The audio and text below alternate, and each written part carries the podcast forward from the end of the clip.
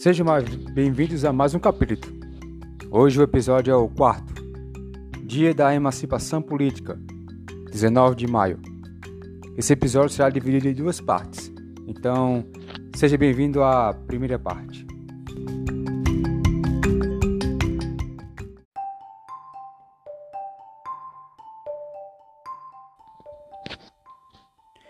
Josué regressava para casa, com as mãos abanando repensou e decidiu que somente depois conversaria com seus tios o assunto de sua ida para a capital, pois primeiramente teria um diálogo sério com Josefa.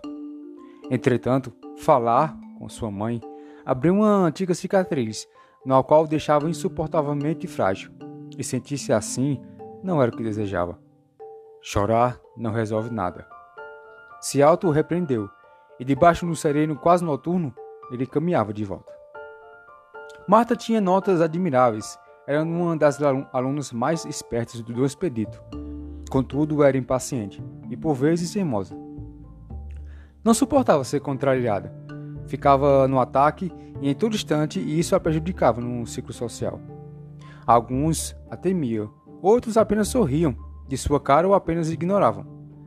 Numa apresentação no trabalho de geografia, seu grupo ficou responsável por abordar o assunto política nacional mesmo com sua pouca idade, Marta obtinha curiosidade sobre o tema, e esses últimos meses abordava os conflitos entre os militares contra Jango. Quando seus pais não estavam por perto, ela retirava uma caixa de sapatos onde segredava recortes de jornais, que achava no lixo da prefeitura de Lagedo ou que simplesmente encontrava ao chão. E em destaque estavam os seguintes temas: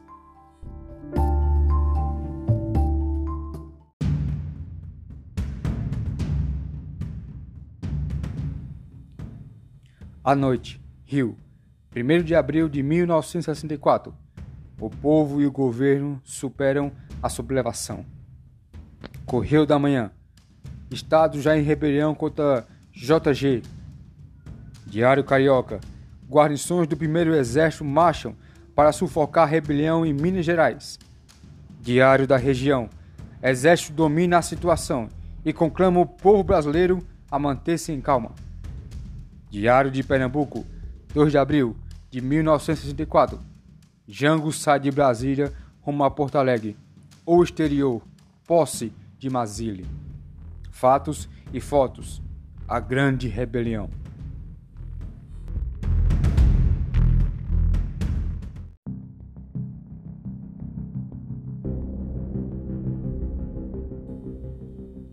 Marta tinha uma fixação por histórias, e principalmente política. Mesmo com as dificuldades didáticas devido ao lugar que morava, o qual é precário comparado às outras grandes cidades, ela encontrava um jeito de se atualizar. Pela primeira vez, seria destaque em sua escola no desfile cívico da cidade de Lajeado, e isso a animava. Entretanto, queria ser respeitada pelos seus pais, mas a mesma saberia que era inútil. Enquanto interpretava em sua visão os recortes de jornais, Marta observava seu reflexo no espelho, marchando de uma, de uma caixinha de música, música. Deu cordas e a melodia a fez se acalmar. Por um breve momento, ela estava feliz, treinando seus passos e como iria desfilar, acenar e sorrir para os cidadãos lajedenses. E imaginou seus pais ali, sorrirem juntamente com ela. A melodia, que outrora era bonita e cativante, tornou-se dramática e chorosa. Marta fechou a caixinha de música e apenas se olhava no espelho.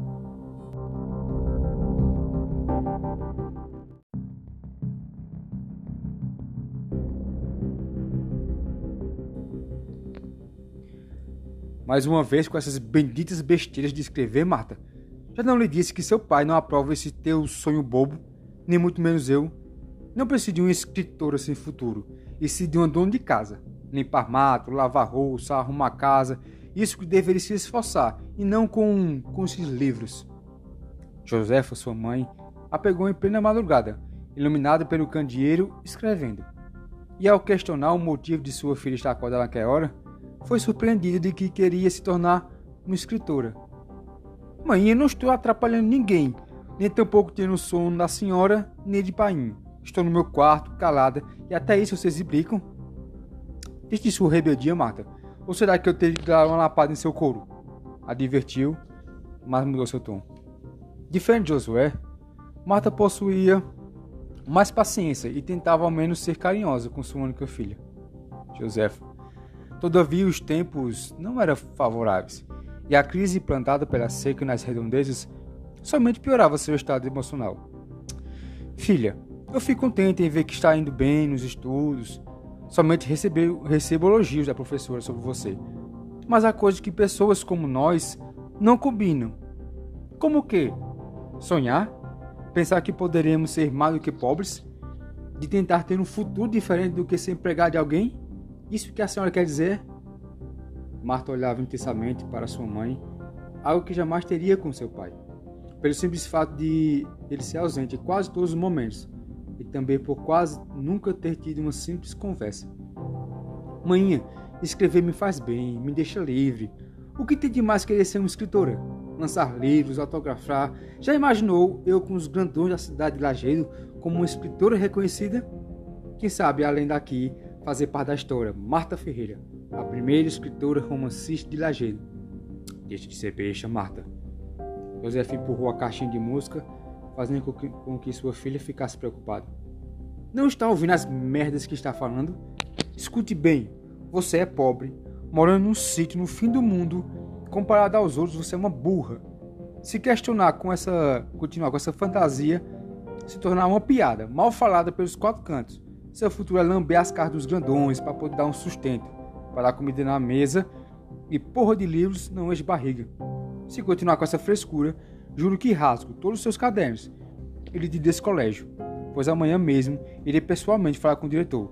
Ora essa, o que estão ensinando aos nossos alunos? Baboseiras? Manhã, estão ensinando a ser melhores que você. Por impulso, Mata respondeu e levou um tapa na boca. Josefa recolheu instantaneamente sua mão e pôs a chorar arrependida. Mas Marta, mesmo com um pouco de sangue escorrendo, continuou. Estou cansada em ser desvalorizada pelo meu pai, por nunca me apoiar em nada. Nunca me parabenizou pelas notas. Dia dos pais jamais apareceu. Levar-me ou buscar na escola eu nunca o vi. Sabe quais são as recordações que eu tenho dele, mãe? Medo, surra e reclamações. Isso me machuca todo dia. Mas da senhora, da senhora sempre esperei mais. Sempre foi do meu lado. Todavia percebo que o veneno de Josué está se espalhando. Não fale isso do seu pai, Marta. Ele é um homem ocupado, se mata atrás de dar sustento do bom e do melhor. Para que não falta nada. Você é uma criança e está cega. Pois o mundo não é colorido e mágico como esse mundo de livro que guarda, não. Primeiro, mãe, trocaria todo o dinheiro que meu pai me dá, somente por sua presença.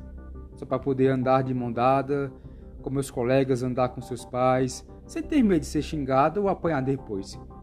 Queria nada Desejaria passar fome em troca de ficar bem, se ele sorrisse para mim e dissesse: Muito bem, minha filha, estou orgulhoso de você. Segundo isso, que a senhora fala de lixo, eu enxergo como vida. Marta não aguentou e pôs-se a chorar, colocando a mão em seu peito, destruindo Jos Josefa por dentro, em ver daquele jeito. Será que é isso é pedir muito manhã? Josefa abraçou e com dor seu coração respondeu: eu queria poder mentir para você, minha filha, mas para algumas pessoas isso é pedir muito. Às vezes precisamos perder para enfim ganhar.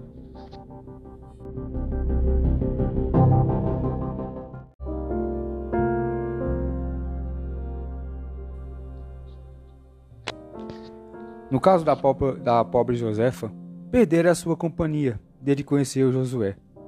Sempre foi advertida em não se casar com tal Entretanto, enraivada e encabulada pelo seu método que os pais criaram, como uma prisioneira, se libertou quando juntou-se com seu futuro marido. Mas mal sabia ela que seu cárcere iria apenas iniciar naquele instante. Do lado de fora do seu quarto, de Marta, Josué, despertado após o barulho, ficou escutando o desabafo e ouvia aquilo vindo da boca de sua filha o machucou tanto quanto presenciar sua mãe morta.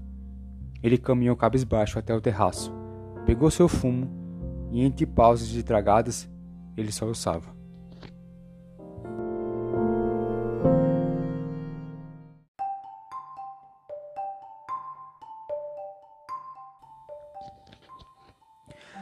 Como se libertar do próprio orgulho, quando o mesmo já te aprisionou por tanto tempo, que já não possui mais volta? Após esses fatos, Marta guardou para si seus sonhos, seus objetivos e jurou a si mesma que um dia mostraria de que era capaz de ser bem mais do que seus pais pensam. E isso a incentivava. Seu maior companheiro era ela mesma. Os dias se passam e nada de Josué comunicar à sua família sobre a futura louca partida para São Paulo. Não que as coisas estivessem melhorando, muito pelo contrário. Mesmo com as poucas chuvas de maio, a terra se encontrava frágil demais, e a única coisa que o deixava silencioso é sua filha e a dor da despedida. Ele tenta de alguma forma acreditar que haverá uma saída, que ao amanhecer a sua lavoura estivesse bonita, que seus bodes e galinhas ganhassem carne, que finalmente não precisasse despertar de madrugada rezando no intuito de ter algum motivo de se alegrar. Mas não, todo dia a mesma coisa, e isso o desaponta. Josefa está construindo um fardamento de Marta para o desfile que acontecerá amanhã. Ela não esconde o orgulho de ter sua filha como destaque. Por vezes ela se encontrava cantarolando. Josué, por sua vez, mal parava em casa. No horário de almoço, come as pressas já se prepara para mais um dia cavando estacas para o novo fazendeiro da região. Foi um amigo lá do Ceasa que me indicou. Nunca vi esse tal de Fernando Silva, mas dizem que possui muito dinheiro. Está sabendo, Josué, que sua filha será destaque da escola do desfile, um dia 19 de maio? Perguntou animada Josefa, enquanto tirava a macaxeira da panela de barro e colocava seu prato. Marta não estava presente na cozinha. Se encontrava no quarto estudando para as provas semestrais. Fiquei sabendo. E o que ela vai ganhar com isso? Josué nem mastigava direito e engolia as pressas, apenas focado no trabalho. É o desfile da cidade, Josué, e nossa filha estará representando todos os alunos devido às suas boas notas. Será vista por todos, até o prefeito Severino Rosa. Aquele mundo, eu quero que ele se lasque, prefeito safado sem vergonha. Nossa cidade se acabando, o bolso sem serviço, porque o homem não faz nada além de festa com o nosso dinheiro. Aí para tapear os bestas como você, José, inventem desfile que não serve de porcaria nenhuma, para os babões acharem que é um prefeito bom. Por mim, eu nem piso na rua. Você não vai ver sua filha, Josué. Tanto que ela me pergunta se tu vai irá fazer essa desfeita. Josefa teve coragem de encará-lo. E orar seu marido não foi nada amistoso. Porém, ele prosseguiu.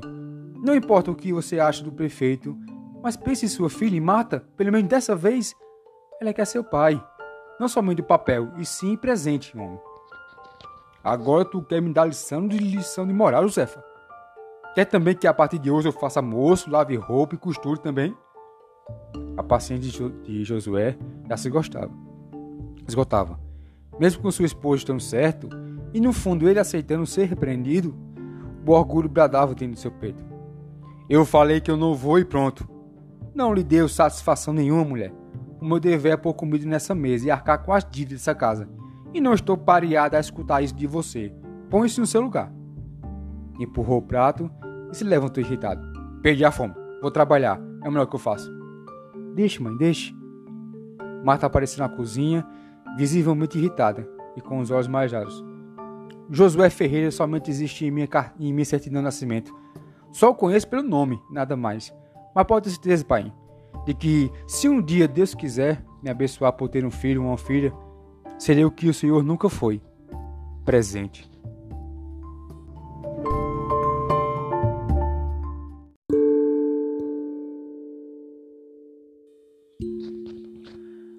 Josué arregalou os olhos, de um jeito que amedrontava.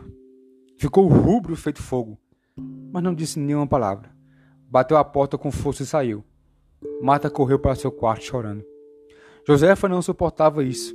Quase todo santo dia, sua família se despedaçava. Ela apenas sonhava de que, nem que fosse por um segundo, que todos se desse bem. Mas era apenas um sonho bobo. Ser presente, além do físico, é ser sentido é ser notado. Josué ficava a picadeira na terra dura, com tanta força que suas mãos calejadas revelavam, revelava a carne viva. Ele imaginava cada buraco feito como se atacasse a si mesmo. Machucando-se era a melhor forma de aprendizagem que conhecia, de que a dor lhe serviria de advertência, do quanto é desprezível como pai esposo e filho.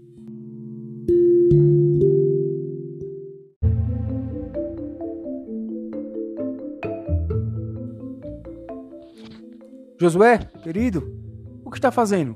Josué? Ao entrar no quarto, sua tia Fátima ouviu no recanto do seu, do seu quarto, se auto-batendo, puxando seus próprios cabelos. Meu Deus, pare com isso! Pare! Ela segurou firme seus braços e notou seu corpo todo arroxeado, trêmulo e chorando angustiamente. Titia! Ele chorava tanto que mal conseguia falar. Por que, titia? Por que pai matou manhã? Ele meteu a faca na minha mãe e correu. É da pena o estado emocional do pequeno Josué. Fátima não conteve as lágrimas e o abraçou, forte, alisando seus cabelos. Eu os pedi, e os quero de volta de tia. Será que é pedir muito? Será que foi minha culpa? Eu respondi demais, meu pai. Ele batia. Muito mãe, sempre brigava com ele. Se não reclamasse, ela podia estar viva, tia. Ele a olhou, envolto numa tristeza dolorosa, e suplicou a Marta. Explique a Raimundo, seu irmão, que não foi porque eu quis. Eu não tenho culpa. Você não é culpado, Josué. Para disso, meu filho. Raimundo é um miserável e sua mãe é uma santa, que o suportou por todo esse tempo. Mas nunca quero lhe ver assim. Não faça isso com sua tia. Te ver desse jeito me machuque muito. Ela o beijou com gosto salgado nos lábios. Você é amado, tanto por mim quanto pelo seu tio. Quero que me prometa uma coisa. Ela segurou seu rosto e com afeição séria disse: Jamais seja como seu pai. Seja melhor. Promete? Prometo.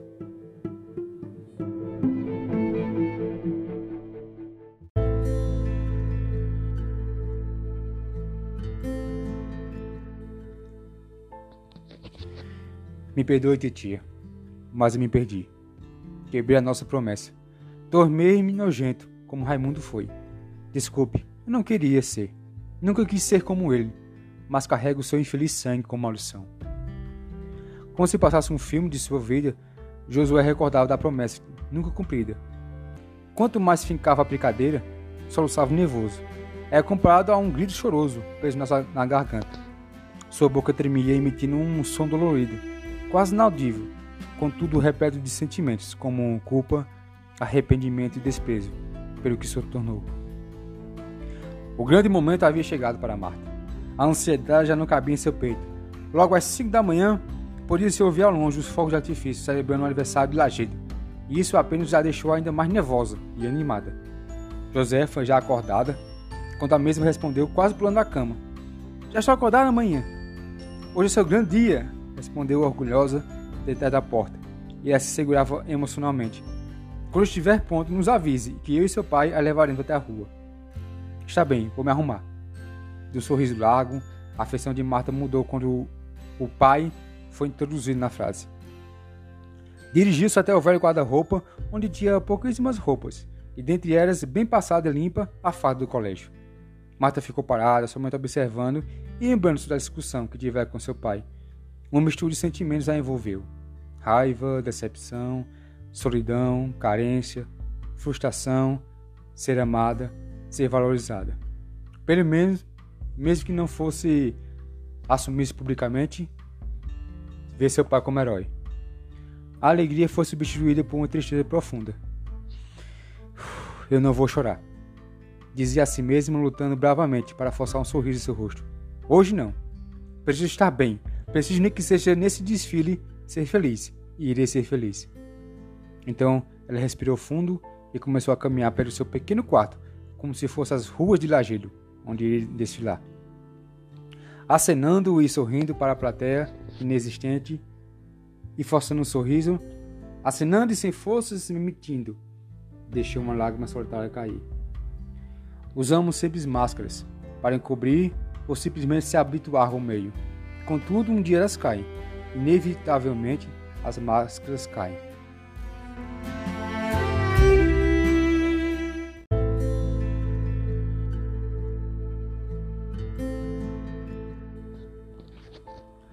Josué acordou cedo para pôr ração aos animais, areou a terra novamente, plantou suas sementes, ansiando e rezando para que desta vez dê certo.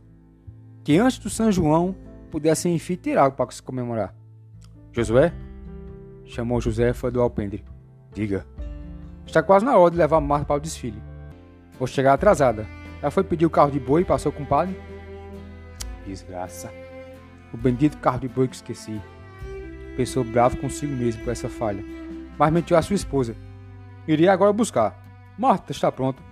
Porque eu não vou custar muito na rua, não. Tem muita coisa para fazer. E perder tempo vendo aquela besteira vai me atrasar. Ela desde cedinho está pronta. Você vai me fazer essa desfeita com sua filha mesmo, Josué. Não vai acompanhá-la. Pelo amor de Deus, homem, é preciso de você, é sua filha. Ela vai estar bem sem mim. E também sua presença já conta. Falou com um engaço na boca e prosseguiu. Se arrume. Irei buscar o carro de boi.